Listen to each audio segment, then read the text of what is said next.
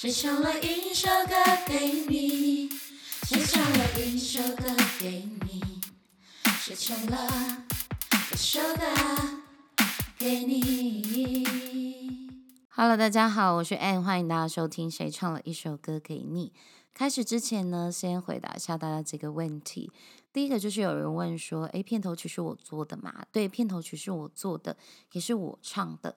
不过因为我现在，因为我现在还在学习一些软体上面的技术，还没有那么的成熟。等到我学多了一点之后，我会再把片头曲弄得比较丰富一点。然后希望大家可以跟我一起期待。我也希望说第二季的时候能够。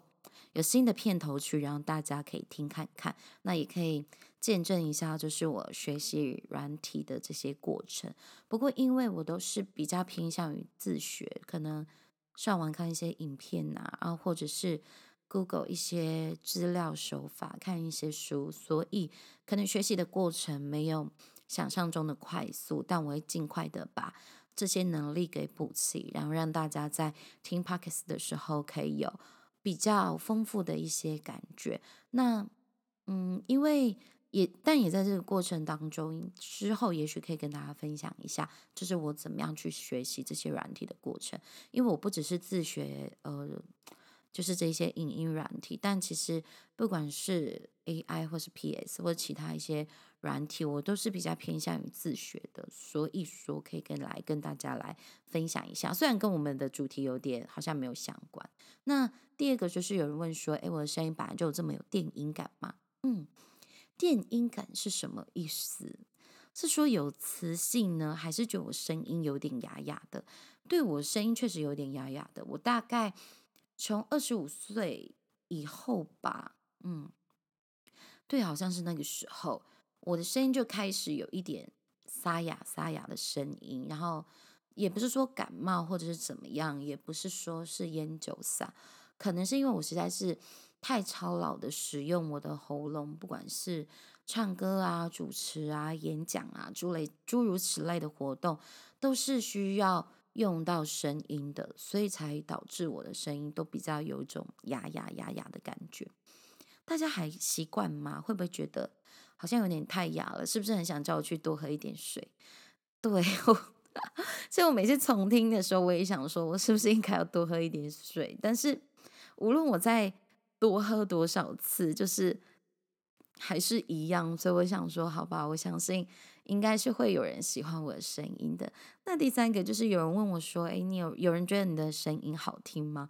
我想说，哈，什么意思？他一开始从我的 Instagram 上面跳出来的时候，我有点不知道要怎么回答，因为他一问我的时候，我就想到了一个笑话。这是小美跟小明他们走在路上，然后小美就很开心的在哼歌嘛，就，然后小美就突然间转头，然后问小美说：“小美，小美，你觉得你的有人说你的声音好听吗？”然后小美就觉得哦，你应该要夸奖我什么的，然后就跟小明说：“啊，没有诶。”然后小明就回答说：“如果没有，那你还要唱？”我就很害怕他下一句会跟我讲说：“ 我觉得你声音好像有点奇怪。”之类的，然后我就跟我就小心翼翼的跟他讲说，嗯，没有诶，那你觉得呢？然后他就跟我讲说，我觉得蛮好听的，蛮蛮特别的一个声音。然后我说，哦，谢谢你，谢谢你的喜欢。然后我我也是蛮谢谢大家的，因为自从我的 p a c k a g e 上了以后嘛，那也有很多人帮我分享，那也有人分享我的 Instagram，以至于我的 Instagram 原本是。七百多个人，然后到现在是八百多个人，所以非常谢谢大家，给你们一个掌声。如果将来可以破到一千人的话，希望可以在 p a r k e s 给一个办个一个抽奖好了，让大家可以跟我有一个互动。大家想要抽什么？你可以 Instagram 上面留言给我。其实我一直很想要办抽奖活动，我一直蛮想送一些东西给大家的。虽然我也还在想说要送些什么，因为我很谢谢大家的支持，然后。并分享我的文章，或者我也很谢谢很多人，他们愿意把他们的故事分享给我，或者是当我分享一些故事或一些歌的时候，他们会回馈我说，我真的觉得非常的感动啊，什么我都蛮想要，也可以用实际的行动来去回馈大家。好，那以上呢三个问题就大概回答到这个地方。那最后你有后续的问题，我也会。呃抽几个在每一次的 p o c k e t 上面啊分享呃回答回应给大家，那就基因了，呃就直接接下来就进入到我们的主题的里面。我刚刚觉得我好多最最迟哦，就是啊这次啊，好进入到我们主题的里面。如果大家有看 Instagram 上面的预告的话，就知道今天要聊一下关于动力火车教会我们的事情。动力火车教会我们事情呢，到底是什么呢？我们就来听下去。首先呢，我想问一下大家，对于动力火车熟吗？嗯，可能六七八年级，八年级我可能还不太确定，可能八年级的。出头那边的人可能会比较知道动力火车是谁，那后面可能八零八零后或九零后的人可能不太了解到底动力火车是谁。那我就先跟大家来介绍一下动力火车。他们在一九九零年出道，那是有两位台湾族歌手，一位是尤秋兴，一位是严志玲，不是林志玲哦，是严志玲。刚开始动力火车出道的时候，我真的没有办法分清楚他们两个的名字，可能是因为我当时年纪还小，一直以为他们一个叫做动力，一个叫做火车。嗯，应该也有人跟我一样吧？我是直到二零零一年忠孝东路九九变出了以后，我才比较清楚他们两个人个别的名字。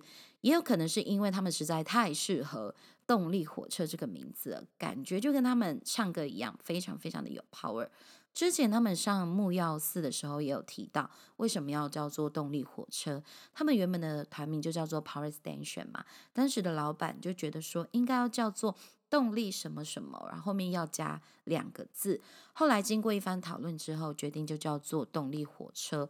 那是因为当时火车是陆地上可以载很多人的交通工具，也希望他们的音乐可以带动很多的人。果不其然，他们的音乐也成就了一个年代的奇迹，然后一直持续到现在。我自己额外有一个感受是，因为他们都是从台东来的嘛，其实那时候不管你是要从乡下到城市生活，这都是一件非常困难的事。那他们。又是从部落到城市到台北来打拼，这一路以来应该是非常非常的艰辛跟非常非常不容易的事情。那当时除了开车以外，也应该是只有火车能够把人从东部再到北部来。所以我相信动力火车他们有时候可能有开车，然后很多时候他们可能是坐在火车上面，然后要从部落，然后准备来台北打拼。从部落来台北打拼这一件事情，哇，他们坐在那火车上面，情绪该是有多么的满，不管是紧张、害怕、恐惧。担忧，也有可能是有很多的兴奋，很期待，很希望有很多人可以喜欢他们的音乐，喜欢他们两个自己。所以我在想，他们在那个火车上面，一定两个人一定讨讨论了好多的东西，然后在火车上面也有跟家人做了很多的离别，然后有很多的情绪，离开了故乡，前往另外一个异乡，到底能够为他们。未来到什么样一个程度？所以我很希望，如果将来有一天我的 pockets 火红了，火红居然用这个词，就是能够让更多人听的时候，我也希望动力火车，我呼唤你们，希望你们可以来我的 pockets 来跟我分享一下，就是你们这一路走来的艰辛，给我们一点鼓励，这样子。那我想大家更认识动力火车，应该是一九九八年的时候，大家记得有一部戏非常有名吗？那时候正好是琼瑶剧热播的时候，那那一部戏也同时捧红了林心如跟赵薇。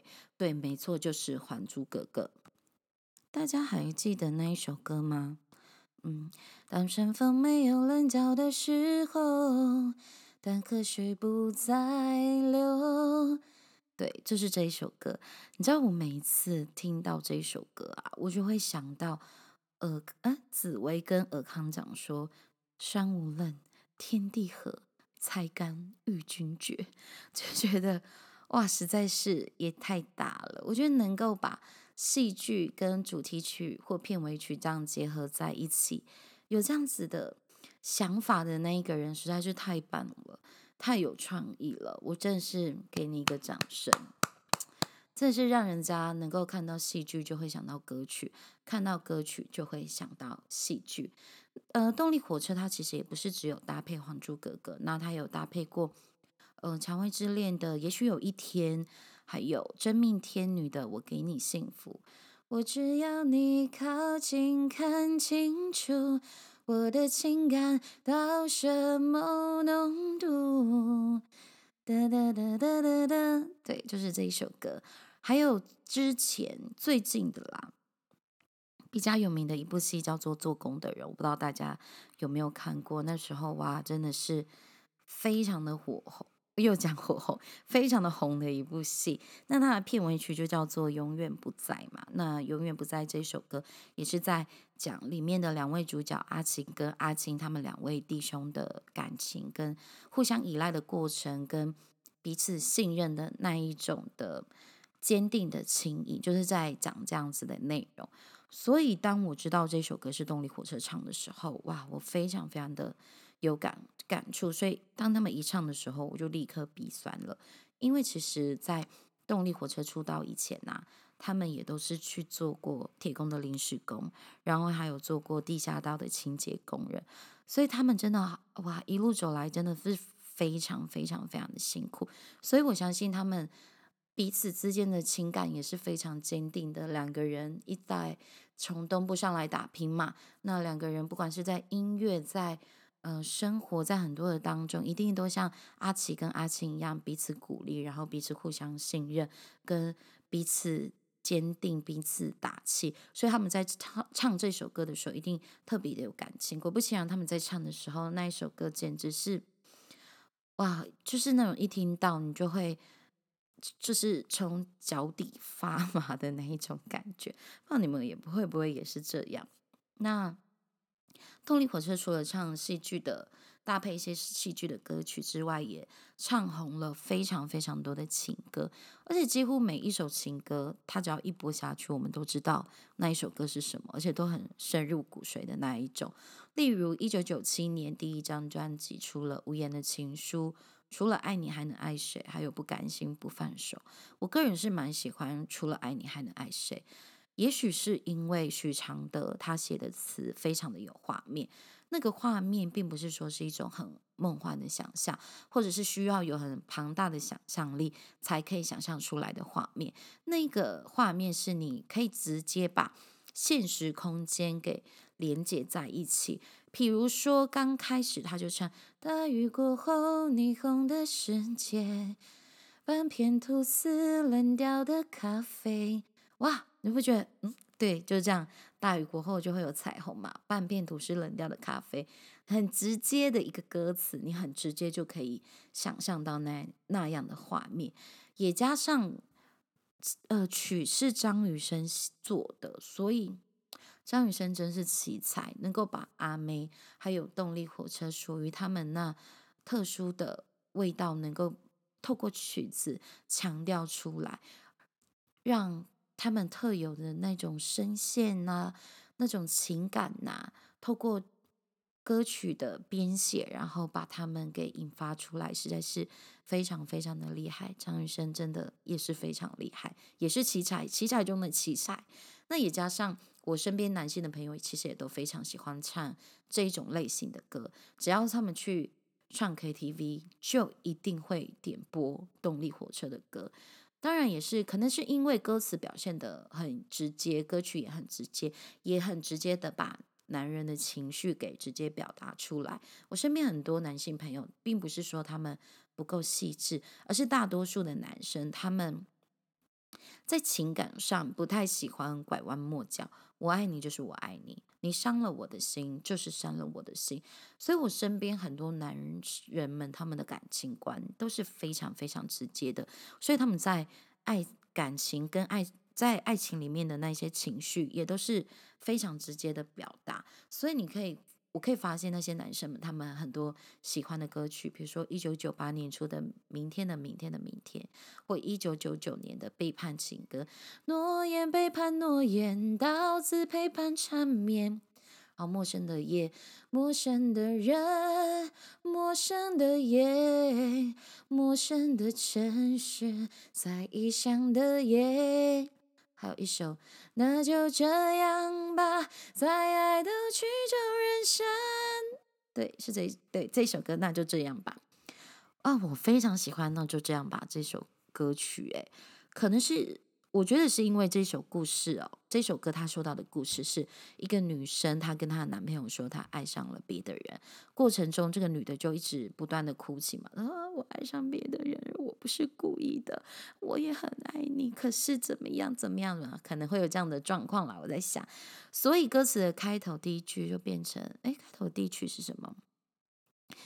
不要哭了吗？该哭的人是我吧。你的坦白爱上了他，我有什么办法？呐呐呐呐呐，对，就是就是开头是这样。诶，我不知道为什么唱到这里的时候会觉得，如果动力火车遇到类似这样的事情，感觉他们应该也会这样子做。那虽然这个故事的。男主男主角是非常难过的，因为歌词上面也有写到说他很爱这个女生嘛。不过我很欣赏这首歌里面男生的做法，比如说他就跟那个女生说：“好啦，再抱一下啦，或者是不要再哭了，把眼泪擦一擦，或者是快去把东西收拾一下哦，再耗下去天都要亮了。”可能他们住在一起，那他也讲说：“这里的钥匙你先留着吧，如果你有东西忘了拿。”我其实蛮欣赏。这一首歌曲里面的这个男男生的他的感情观，他一定也非常的难过，一定也非常的伤心。我相信他一定啊，很觉得很失面子，因为通常我们很多男生只要一听到你的女朋友喜欢谁呀，或者是呃喜欢呃爱上别人，不要说爱上别人好了，他们可能夸奖哪一个男生觉得他怎么样怎么样，我们可那些男生可能就哇，就是已经没有办法。接受了，可是这个男的，他虽然他在这一件事情上面有点丢失面子，但是他却在这段爱情里面留下了非常非常好的尊严。很多人可能他们在面对这样的状况的时候，有些人可能会有积极的挽留，或者是有些人可能是呃用比较极端一点的手法去做一些处理，但这个。这一首歌，这个男主角他是对他明白，他明白你爱上了别人，对你爱上了别人，那我真的没有什么话好说诶，对你爱上了别人，我也尊重你的选择。虽然我的内心当中非常的难过，我很欣赏这样子的一个男性。那我身边好像蛮多男男生朋友也都是这样子。每当我说，诶，如果你女朋友真的爱上了别人，那你会怎么样？他说，那就让他走吧。既然他都已经爱上别人了，代表他也没有想要对这段感情有任何的付出，或者是想要有任何的努力，他都已经不想要这样努力了，那就放他走吧，对彼此都好。所以，嗯，大家很值得学习这样子的一个。男生的情感态度态度，当然不只是男生，我觉得女生也很值得去学习的，并不是说过于理性，或者是呃不够爱这个男生，或者不够爱这个女生，而是说在这段感情当中，你必须处理每一件事情，真的很需要冷静下来。我自己是那一种很没有办法冷静的人，就是如果当我发现我男生，不要说如果我男朋友他跟别人多说了一点话，我可能就会觉得啊，干嘛？有什么话好说的？就是可能会有诸如此类的样子，没有办法冷静下来。如果我男朋友跟我说他爱上别人的话，哇，我可能会爆炸。就是我说以前啦，以前我可能会爆炸，就是因为没有办法去理性看待你所不是理性，就是你没有办法冷静看待你所发生的每一件事情。所以其实真的，不管是家人吵架也好，或者是呃。感情上面的过程也好，如果真的有一些事情突然间蹦出来的话，我们还是真的要先学习冷静，冷静再冷静。真的，因为我们在盛怒之下，或者是我们在情绪之下，真的太容易做错事情，而且可能我们觉得我们吵架吵赢了，或者是。我们用了一些手段得到我们想要的，可是最后我们其实在这段情感里面，我们却是不是说什么失去面子，而是我们自己站立不住，我们没有尊严。好，持续下去。二零零一年就到了忠孝东路走九遍，这个应该不用我说，大家都知道。他们也常讲说这是他们歌迷的一个故事，真的很宠粉呢，就是可以把歌迷的故事故事然后写下来，然后谱成一首曲。这不是宠粉，什么才是宠粉？那希望动力火车可以帮我写一首歌，谢谢哦。诶，在 Podcast 邀约一下邀人，然后一下邀歌，真是太看得起自己了。二零零二年的这首爱情，这首爱情是一定会有以后。我那天使心肠珍守着爱情。诶，很多男生是这样，诶，他们爱上一个人之后，就是坚定着爱着，守护着自己的爱情。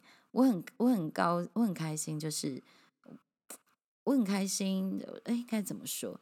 就我蛮高兴，就是我我我身边的男性朋友们，他们对于情感都是属于比较坚定的一种态度，比较少遇到渣男。就是不是说我我的意思，说我身边的。朋友们，男生朋友们，他们都不是属于渣男型的那一种人，所以我就是因为我身边朋友都是这样子的人，所以我真的很坚定的相信，很多男生他们在面对感情的时候，他们是非常坚持、非常坚定的。所以，如果你一不小心遇到了渣男，或者是你不小心就是错爱了一个人，都不要失望，因为这世界有很多很多的男性，他们对感情是。很坚持的，然后是很有信心的，然后很守护的，所以不要失去盼望。好，接下来呢就是有冲动，冲动，我的手在发抖，爱情如是那么都走了好久没尽头，你选择留，我选择走，拜拜，不送。真的是很爱乱解释别人的歌曲。好，童年的那也有一首叫做《外套》，做你的外套，拥抱着却不被拥抱。我是谁，你知不知道？哎，我每次唱到这里啊，我就会有一种画面，就是呃，不管是在电视、电影，也许有些也是现实生活中，他们可能遇到车祸，或者是遇到一些事情的时候，就跟警察讲说，或跟对方讲说：“我是谁，你知不知道？”我爸是谁？你知不知道？你知不知道？哎，这样讲，那会不会以后听到这首歌就会歪楼？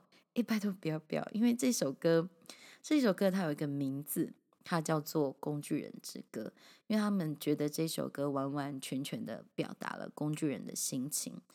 但是，我相信很多人是在这样的状况里面呐。不过，我觉得不能把那种单方面的付出和关爱，就把它归类在。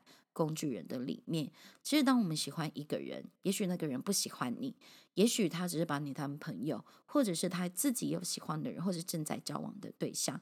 但是我们的情感已经收不住了，因为我们的情感收不住，所以我们很需要有一个出口，所以我们就会对喜欢的人加倍的付出，加倍的关爱，然后不断的去满足对方的需求。反方向来说，我们也是在填补我们情感上面的空缺，因为你知道对方不可能满足你这一块，所以你看起来很像工具人，一直拼命的付出，一直拼命的给予，一直拼命的讨好对方。你说他知不知道？也许知道，也许不知道，或者是他假装假装没有看见这一切事，但不管。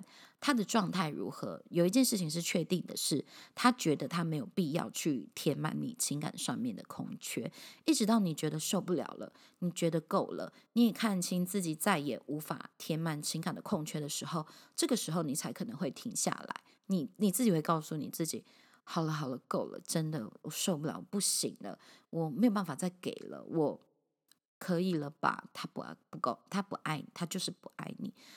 如果你说这是要要做工具人，好，但是我蛮欣赏他们的，因为他们很能够去面对自己的感情，他们也很愿意的去付出，愿意愿意的去给予，与愿意的去追求。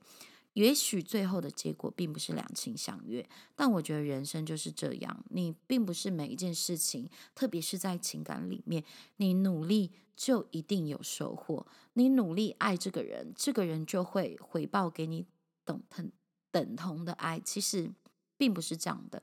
可是我们要不要努力？要，因为我们必须对我们自己负责，也必须对我们的情感，也必须对我们爱。向这个人的这一件事情来负责。有些人爱了，但是他不敢表达；有些人爱了，但是他不敢付出，因为他害怕对方并没有爱他，所以他一直不敢的去把他的爱给付出出去。有些人怕爱付出了出去之后，他会被掏空。其实并不是的。我们在做这样子的举动的时候，其实就是我刚才讲的，我们也在填满我们感情的缺口。因为如果你爱到一个深度，你没有去宣泄出来的话，那个爱就会造成内伤。那内伤是你要花好久的时间，不知道哪一天你才能够被治愈的起来。所以我倒宁愿你们可以当工具人，不管是男的还是女的。也许你最后你都是工被工具人，你都是。持续付出的那一方没有关系，那你就去付出吧。等到你自己懂了以后，等到你自己看清楚了以后，等到你自己明白了以后，那个时候你才有办法从那种情感的缺口滩当中跳脱出来。因为就算别人再怎么跟你说，你都没有办法去做任何的改变。与其如此，你不如就放手，让你自己去做。让你自己受伤，对，没错，就是让你自己受伤。也许你受伤了之后，你也才会更看得出清楚自己到底要的是什么，更看得清楚、明白自己想追求的东西，它的价值到底何在。那我并不是说每个人都要，呃，毫无毫无廉耻的去接受别人对你的好。如果你真的知道这个人爱你，然后他也很愿意为你付出。那我希望就是这些人，你知道有人单恋你的时候，或是你知道有人爱你的时候，你可以给他的回应，但并不是说给他一个爱的回应，你也可以让他知道说，哎，你也重视他的感受，可能你把他当朋友，你也重视他的感受。如果你真的不重视他的感受的话，我觉得这种人，你去爱了，然后最后受伤了，你要庆幸，因为他没有等到你。没有等到你，就是你们两个在一起，把你抛弃，又在一起，又把你抛弃，没有到那一种的状况之下，你很 OK，你认清了这一个人，你知道下一次你在面对新的感情的时候，不会再这么迷茫的去做这一件事情。让他在情感当中，虽然叫大家跳脱现在的状况去看自己的情感，都不是一件容易的事情，毕竟。任何人说起来都是简单，换作是我面对这样子的事情，我会不会有同样的做法，或者是我会不会能够像我讲的这样子的这么的清新，都不知道。但是希望大家，如果你也现在这个状况的里面，可以去听听动力火车的这些歌。你，去嘶吼，你去 KTV 唱歌，你去把这些歌词打在 Instagram 的呃 Story 上面，或者是你把它啊赖给那个女生，也可以，或者是你你自己对你自己说话，都可以让音乐来疗愈你的心。那最后到二零零九年，除了爱上你不如爱上海，Feat 林志炫，诶，他知道这首歌吗？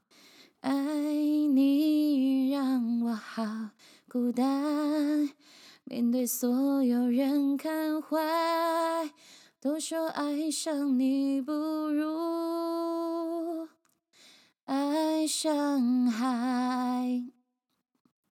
嗯，这首歌完全看歌词就知道，爱上你不如爱上海。有些爱哦。真的是会这样子，会觉得你越爱好像越孤单，越爱好像越得不着，越爱好像自己越虚空，越被掏空了的感觉。有些爱就会这样子，或者是有些爱是你得不到别人的祝福，你可能得不到对方朋友的祝福，也许得不到对方家人的祝福，也可能得不到自己朋友跟家人的祝福。这时候真的会觉得很孤单，因为。我们每一个人都很希望别人站在我们的爱情这一边，别人都觉得我们的爱情是很好的，是很棒的，都会觉得我们自己是爱对的人。我们很需要别人称赞我们的另一方，或者是别人的家庭跟别人的朋友接纳我们。所以，其实，在唱这首歌的时候，你一定，如果你现在在这状况的里面，你一定非常非常的难过，就是哇，怎么办？我的朋友不喜欢。我的女朋友或我的男朋友，我的男朋友的家人不爱我，可能之类的。但如果你现在这样的状况的里面，我希望你可以持续的努力，也不要放弃。但也是要听，多听听别人的意见，不管是你的朋友或者是你的家人，总会有个朋友或一个家人，他的想法并不是要伤害你，然后可能是为你好。但你可能要去听他隐藏的一些内容，隐藏的一些话语，或者是如果当你的家人或者朋友觉得你的对方有哪一些问题的话，我觉得你也不要害怕的去跟你的另一半来讨论，因为其实如果要走走在一起，谁都不希望分开吧，谁都希望可以一直走下去。所以情感上面的沟通很重要，你也不要觉得说，诶，如果我家人说你不好，你怕他会对你的家人而另眼相看。我觉得这都是可以透过透过沟通，然后彼此互相的改变，然后你也必须要去向你的家人来解释所有的一切。情感是很互相的，然后情感也是要为彼此去向世界来争执。呃，争斗，所谓的向事件来争斗，并不是说什么你爱上了一个呃什么奇奇怪怪的人，然后你你你你这样子去做什么的，并不是所谓的征战是，当你知道呃有这样子对方的家人或者是你的家人对你的另一半有一点意见或者是想法的话，你一定要站出来为你的另外一半说话，但并不是去 fighting，而是去。而是去帮助你的家人对你的另外一半来改观，你也必须，如果这真实是你另外一半有发生的事情，你也必须要跟你的另外一半讲说，诶，那我的家人觉得怎么样怎么样？你觉得如何？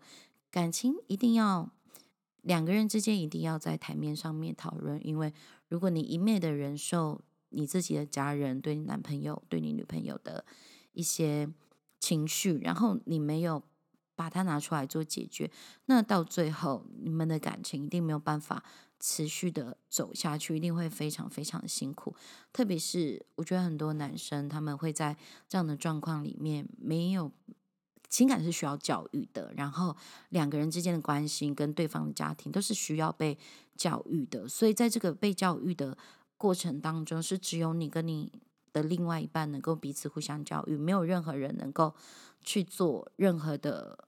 举动的，所以很希望，如果你有在这样状况的底下的任何一个人，你们都可以彼此努力，然后持续的走下去，为你们加油。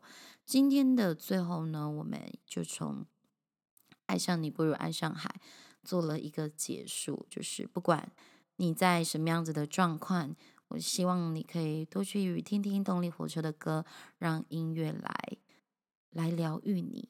疗愈你，来帮助你，你也可以发现哇，很多男生都蛮喜欢动力火车这种类型的歌，因为他们好像就是有一种感觉。没关系，你不用说，我都懂，我用唱的给你听。大家晚安。周日晚上的十点钟，用一点小小的时间来跟大家聊一聊关于男人的一些感情观，或者是关于我自己一些个人的想法。如果你对我上面有提到的很多的音乐都，非常的感兴趣，你可以上正确的音源，可以去听一下动力火车的这些歌。那最后，如果你喜欢我的内容跟主题，欢迎追踪我的 IG，也可以订阅我的 Podcast。谢谢拜，谢谢大家。哎，急着说晚安，然后把它接在一起。好啦，谢谢大家，晚安，拜拜，祝你有个好梦。